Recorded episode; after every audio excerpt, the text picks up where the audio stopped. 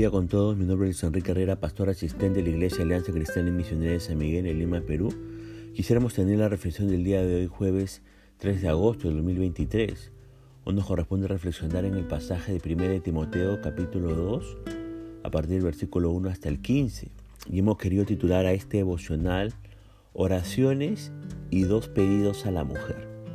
Permítame leer los versículos 1 al 4 de este capítulo 2 de 1 Timoteo. Dice, exhorto pues ante todo a que se hagan rogativas, oraciones, peticiones y acciones de gracias por todos los hombres, por los reyes y por todos los que están en autoridad para que podamos vivir una vida tranquila y sosegada con toda piedad y dignidad, porque esto es bueno y agradable delante de Dios nuestro Salvador, el cual quiere que todos los hombres sean salvos y vengan al pleno conocimiento de la verdad. Aunque Dios es todopoderoso y lo sabe todo, él ha decidido permitirnos ayudarlo a transformar el mundo por medio de nuestras oraciones. La manera en que funciona esto es un misterio para nosotros debido a nuestro entendimiento limitado, pero es una realidad. Pablo exhorta que se ore por todos los hombres para que el Evangelio del Señor Jesucristo los salve y traiga al pleno conocimiento de la verdad, que es Cristo mismo. Incluso llama a orar por las autoridades, que eran los responsables de la persecución de los creyentes en esa época. Es decir, Pablo recuerda el mandato del Señor, amen a sus enemigos. Y una manera de amar a los enemigos es orando. Debemos orar también por los líderes del mundo para que la sociedad en la que estos tienen autoridad no se opongan a la difusión del Evangelio. Ahora, yo le pregunto, ¿usted ora por sus autoridades? ¿Ora usted por sus enemigos o perseguidores? Que el Señor siempre nos ayude a orar por todos los hombres, por las autoridades, por nuestros perseguidores, para que conozcan a nuestro Señor Jesucristo y oremos los unos por los otros. Los versículos 5 al 7 nos continúan diciendo, porque hay un solo Dios y también un solo mediador entre Dios y los hombres, Cristo Jesús hombre, quien se dio a sí mismo en rescate por todos testimonio dado a su debido tiempo. Y para esto yo fui constituido predicador y apóstol. Digo la verdad en Cristo, no miento, como maestro de los gentiles en fe y en verdad. En el pasaje anterior Pablo nos pide que oremos por todos los hombres, especialmente por los que están en autoridad, para que el Evangelio pueda ser predicado con libertad, ya que sin el Evangelio no hay esperanza para el hombre.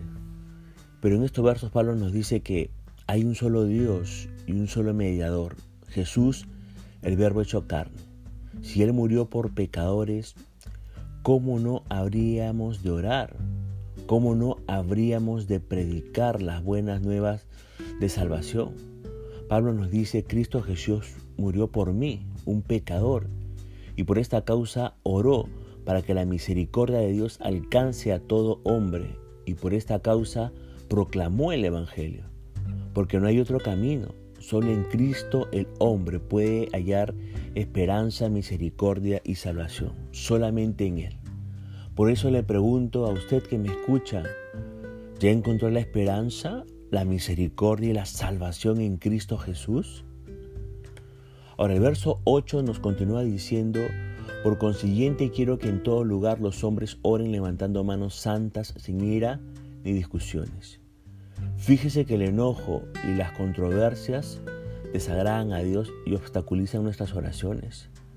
Lo que importa en la oración no es simplemente las palabras, sino toda la vida del que ora. Tiene que ser una vida vivida bajo la dirección de Dios y conforme a sus propósitos.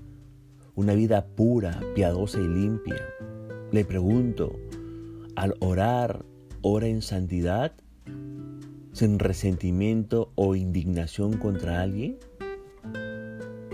¿Ora estando en conflicto con hermanos de la iglesia?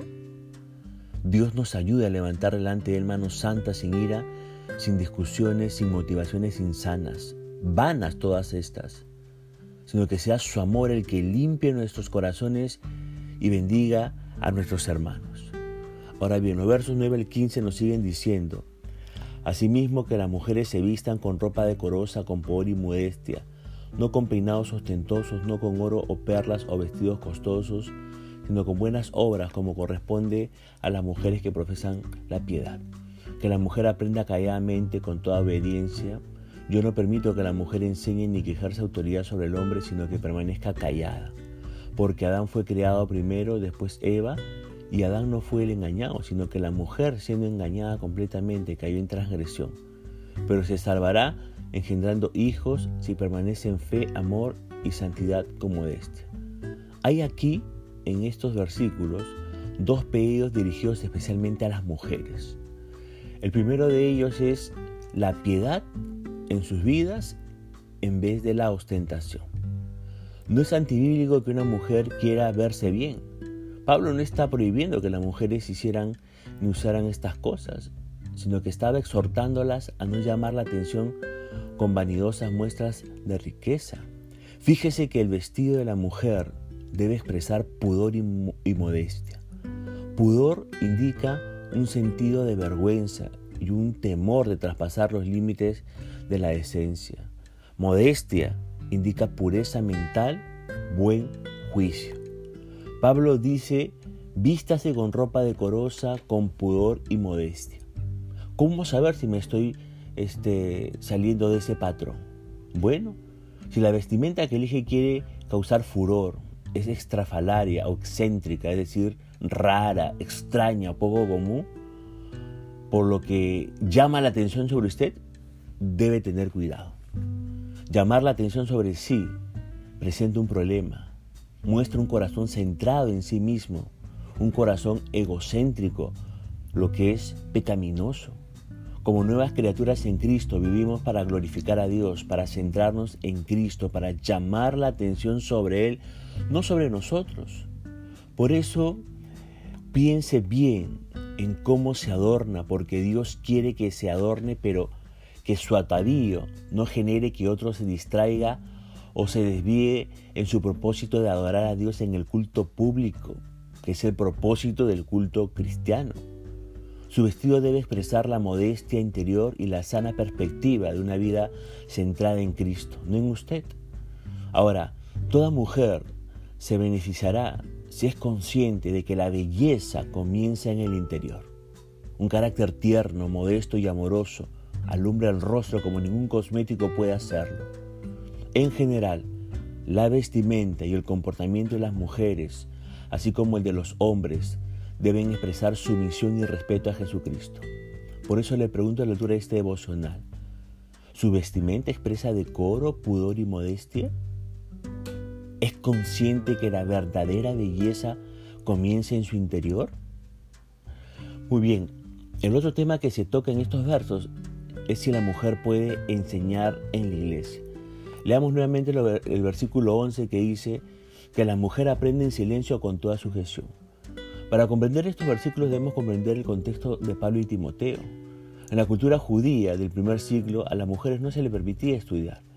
Y cuando Pablo dijo que las mujeres debían aprender en silencio y sujeción, les estaba dando la fabulosa oportunidad para aprender la palabra de Dios.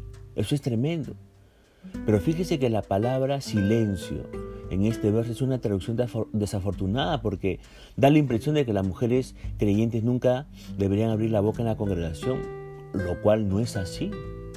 Pero ¿qué estaba pasando que llevó a Pablo a escribir esto? Bueno, aparentemente algunas mujeres no guardaban la tranquilidad en las reuniones, sino que interrumpían al maestro predicador con actitud incrédula o rebelde. Y es a ese problema que Pablo se refería. Parece que las mujeres estaban en peligro de trastornar la iglesia al tratar de ejercer su libertad, pero Pablo se refería a aprender en silencio, que debían aprender con una actitud de tranquilidad y compostura. No debían estar interrumpiendo, no se refería a que debían guardar silencio total. ¿Estamos? Por eso yo le pregunto, ¿tiene usted como mujer la disposición de aprender y estudiar la palabra de Dios? ¿Tiene esa actitud? Ahora, el verso 12 continúa diciendo, yo no permito que la mujer enseñe ni ejerza dominio sobre el hombre, sino estar en silencio. Ojo, las, mujeres sí pueden enseñar. El propio Pablo dice en Tito 2, 3, 4, las ancianas deben enseñar a las mujeres jóvenes. Timoteo fue instruido en su hogar por su mamá y abuela. Lee usted 2 Timoteo 1, 5, 3, 15. Sin embargo, en el ministerio de la enseñanza, las mujeres no deben ejercer autoridad sobre los hombres.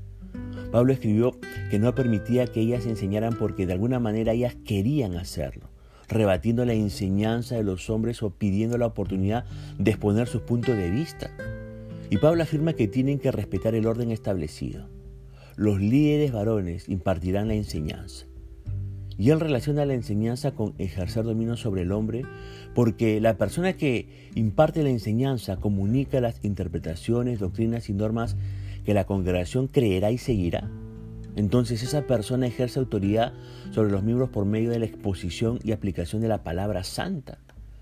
Pablo afirma que el papel de autoridad pertenece a los varones, como se verá en el capítulo 3 cuando habla de los obispos, es decir, de los ancianos y pastores. Ojo, Pablo no está declarando que todo hombre tiene autoridad sobre toda mujer, no. Lo que está diciendo es que los que enseñan la palabra de Dios en la iglesia son principalmente, principalmente los hombres que la congregación ha reconocido como ancianos y pastores. Vuelvo a decir, no hay nada malo en que una mujer piadosa instruya a un hombre en forma privada como lo hizo Priscila con Apolos ahí en Hechos 18. Pero, pero, ella no debe asumir la autoridad en la iglesia al tratar de tomar el lugar que le corresponde al hombre. Ella debe ejercer quietud y ayudar a mantener eh, orden en la iglesia. Ahora, Pablo dio dos dos argumentos para sustentar su amonestación de que los hombres creyentes de la iglesia deben ser los líderes espirituales. El primer argumento lo vemos en el verso 13 y es tomado de la creación. Adán fue formado primero, después Eva. Y debemos recordar que prioridad no indica superioridad. El hombre y la mujer han sido creados a imagen y semejanza de Dios. El hecho de que Adán haya sido formado primero por Dios indica una prioridad en la responsabilidad. Dios designó al hombre como cabeza de la familia. El esposo, y la esposa no debe, no debe usurpar la responsabilidad que le corresponde como tal. Al mismo tiempo, está allí encargado de asumir su papel no como un tirano, sino como un siervo enviado por Dios y sujeto a su santo y amante espíritu. Pero el segundo argumento se refiere a la caída del hombre en pecado, que usted puede leer en el versículo 14.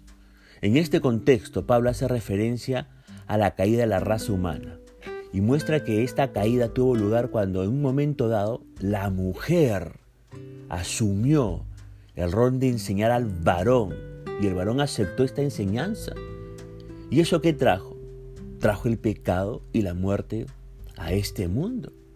Por lo tanto, el hombre tiene que ser el líder, ¿no? En la familia, en la iglesia. Ahora, en el verso 15 dice, pero se salvará engendrando hijos si permaneciera en fe, amor y santificación como este. Para no desanimar a las mujeres con hacerlas recordar de su papel en la caída de la raza humana, Pablo procede a animarlas a que consideren el papel que Dios les da ahora en la vida. Un primer papel en el verso 15 es engendrar hijos. Pablo no usa el verbo salvar en el sentido de la salvación espiritual, más bien es una referencia a lo que la mujer puede hacer ahora para remediar la mala acción de Eva, es tener hijos y así cumplir con el mandato de Dios. Y el segundo papel que Dios le da ahora en la vida a las mujeres vivir una vida espiritual como usted puede leer en el verso 15. Aquí Pablo sí hace referencia a la salvación espiritual de la mujer. Ella obtendrá la salvación como regalo de Cristo siempre y cuando permanezca en la fe, es decir, reciba a Cristo por la fe, permanezca en la fe, pero también permanezca en el amor, la santificación y la modestia. Por lo tanto, para ir terminando este devocional, en vez de estar vagando, entromeciéndose en asuntos ajenos y queriendo asumir el liderazgo con respecto a la predicación en la iglesia, las mujeres deben dedicarse a las tareas para las cuales Dios las ha creado. En estas cosas encontrarán su protección de los engaños satánicos. Dios nos ayude a poder siempre elevar oraciones a Él por todos los hombres, pero sobre todo a las mujeres y a los hombres nos ayude a cumplir el rol que Él mismo nos ha designado en esta tierra. Punto final para Bolsonaro el día de hoy, deseando que la gracia y misericordia sea sobre su propia vida, como será Dios mediante, hasta una nueva oportunidad y que el Señor le bendiga.